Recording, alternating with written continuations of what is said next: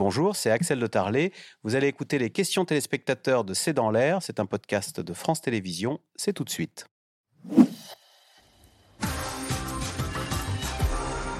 Alors, Emmanuel Duteil, euh, Sylvie, en Loire-Atlantique, y a-t-il un espoir quelconque que les prix se mettent à baisser?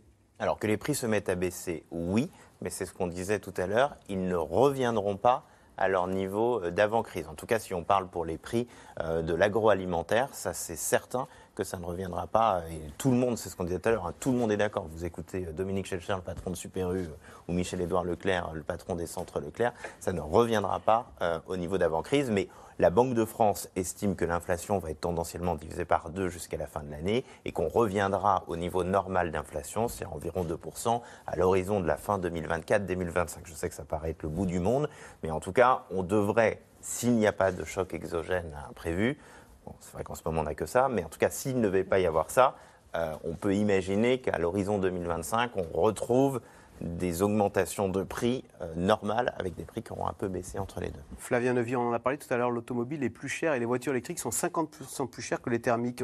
La voiture s'est énormément démocratisée depuis 50 ans. Est-ce que, on va, est-ce que ça va redevenir un, produit de luxe réservé à une élite? C'est, un, vrai risque parce qu'effectivement les prix euh, de vente des voitures neuves sur ces 20 dernières années, par exemple, en France, euh, les prix catalogues ont augmenté deux fois plus vite que l'inflation. C'est-à-dire que quand l'inflation faisait plus 30, en gros, les prix des voitures faisaient plus 60. Et même si on compare au revenu médian, ils ont augmenté quatre fois plus vite. Donc à un moment donné, c'est plus possible. C'est-à-dire qu'il n'y a plus l'acheteur en face ou plus beaucoup. Et c'est ce qu'on disait tout à l'heure, c'est-à-dire que les volumes ont, baissé. Par contre, les voitures vendues sont plus chères. Les constructeurs gagnent plus d'argent sur chaque voiture vendue. Simplement, l'exercice a ses limites. Ils font du haut de gamme maintenant. Oui, mais l'exercice. Oui, alors l'exercice a ses limites, c'est-à-dire qu'à un moment donné, vous pouvez vendre une voiture très très chère, mais si vous ne, vendez, si vous ne vendez qu'un exemplaire, ça ne fait pas tourner les usines. Donc on arrive là à un moment où c'est intéressant d'ailleurs, ce qui va, on va regarder ce qui se passe, mais par exemple, on a vu que Tesla, Elon Musk a annoncé des baisses de prix parce que les, les, les, ventes sont plus tout à fait aussi dynamiques. La demande est en train de ralentir. Dans le bonus écologique français. Oui, mais néanmoins c'est intéressant parce que du coup la, concurrence joue et les autres constructeurs disent non, on ne veut pas baisser nos prix pour l'instant. On verra ce qui se passe, mais s'il y a de moins en moins de clients, à un moment donné, il faudra quand même retrouver des clients. Olivia Détroyat, Robin dans l'Indre, qui fait des super profits en ce moment? Les industriels de l'alimentaire ou la grande distribution Alors c'est Bercy qui donnera le là là-dessus d'ici une dizaine de jours avec ce rapport qui, euh, évolue, enfin, qui évalue en fait les, variations des marges euh, de tous les acteurs de la chaîne alimentaire sur une longue période. Il y a quelqu'un qu'on a oublié, alors évidemment, un maillon qu'on a un peu oublié. Euh, évidemment, pas question de dire qu'ils font des super profits, mais sur la partie des producteurs, euh, enfin des agriculteurs, ils ont vu euh, leur excédent brut d'exploitation assez sensiblement augmenter. C'est une bonne chose. C'était l'objectif de la loi Egalim qui a été mise, mise en place, mais ça fait partie aussi des maillons alimentaires qui ont vu aussi leur, leur, leur, leur revenu augmenter avec la hausse, la hausse des prix. Et ça, il faut que le consommateur qui voulait payer, qui était prêt à payer pour une alimentation de meilleure qualité, ne l'oublie pas aussi. Enfin, Pascal est belle. On a eu l'impression en écoutant Bruno Le Maire qu'il avait plutôt euh, ciblé euh, les industries, les Unilever, les Coca-Cola euh, et autres Nestlé. Hein. Oui, tout à fait. C'est que, comme disait tout à l'heure Emmanuel Dutreil, il y a en effet des chiffres qui sont sortis sur la marge de, des industriels qui est deux fois plus importante que celle qu'il y avait l'année dernière. Donc, en effet, là, en ce moment, ils sont en train de refaire leur trésor de guerre et la distribution euh, a plus de difficultés, Casino a des Il faut très peu de marge. La distribution par nature fait peu de marge. C'est beaucoup de volume, mais des marges assez faibles. Mais, ils perdent quand même beaucoup de, clients aussi. Hein. La grande distribution, les grands hypermarchés, il y a une baisse parce que les gens vont plus euh, chez les petits commerçants. Le e-commerce ah a doublé.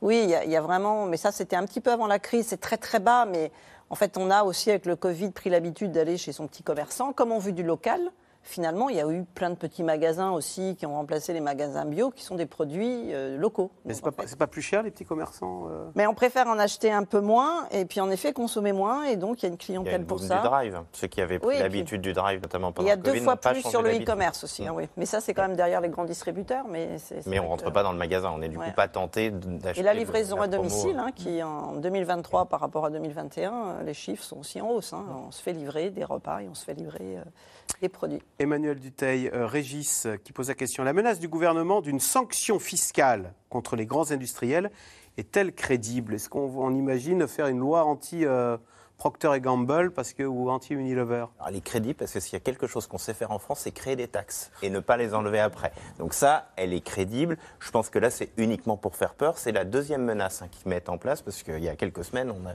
utilisé ce qu'on appelle le name and shame, c'est-à-dire dénoncer les mauvais payeurs ou dénoncer ceux qui ne veulent pas faire la baisse. Là, ils sont arrivés au deuxième étage de la fusée.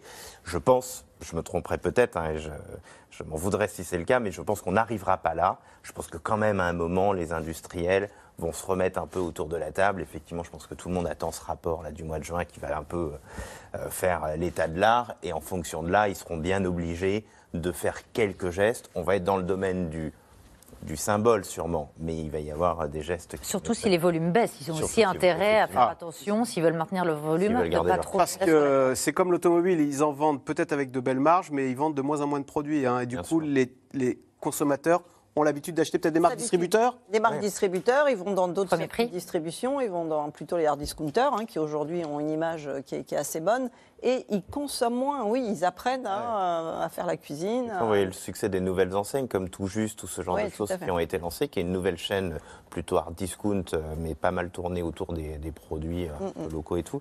Ça montre bien qu'il y a une un changement de, de consommation assez, assez notable. Et sur les, bi- sur les autres biens, on voit le marché de l'occasion qui monte en puissance. Bien parce sûr. que y a, euh, sur le marché de l'occasion, aujourd'hui, on voit que les consommateurs non seulement revendent des produits dont ils n'ont plus d'usage parce que ça leur permet de faire re- rentrer des revenus dans leur budget, mais ils achètent aussi des produits d'occasion. On pourrait parler du textile, il y a plein, plein d'exemples où on voit que le marché de l'occasion est en plein boom. Et quand on achète des produits d'occasion, alors d'abord, c'est plutôt bon pour la planète parce que c'est quand même une économie circulaire, et puis surtout, ça coûte moins cher. Flavien Nevy, il reste peu de temps, mais les Français se plaignent de la hausse des prix. Mais les hôtels, restaurants étaient complets lors des derniers week-ends. Pourquoi? Il y a eu jamais eu autant de monde sur les routes euh, à l'Ascension et pour les ponts là? Oui, c'est vrai. Ce qu'on disait, c'est-à-dire qu'il y a certaines dépenses qui sont plus protégées que d'autres. Et les dépenses plaisir, ben voilà, elles sont plutôt protégées. Alors on voit qu'effectivement, au mois de mai, il y a eu beaucoup, beaucoup de ponts et que les gens en ont profité pour partir. L'année dernière, quand les prix des carburants étaient à 2 euros, 2,20 euros, l'été dernier, il y avait des bouchons pour partir en vacances. Eh ben voilà, on garde le moral. Bonne soirée sur France 5.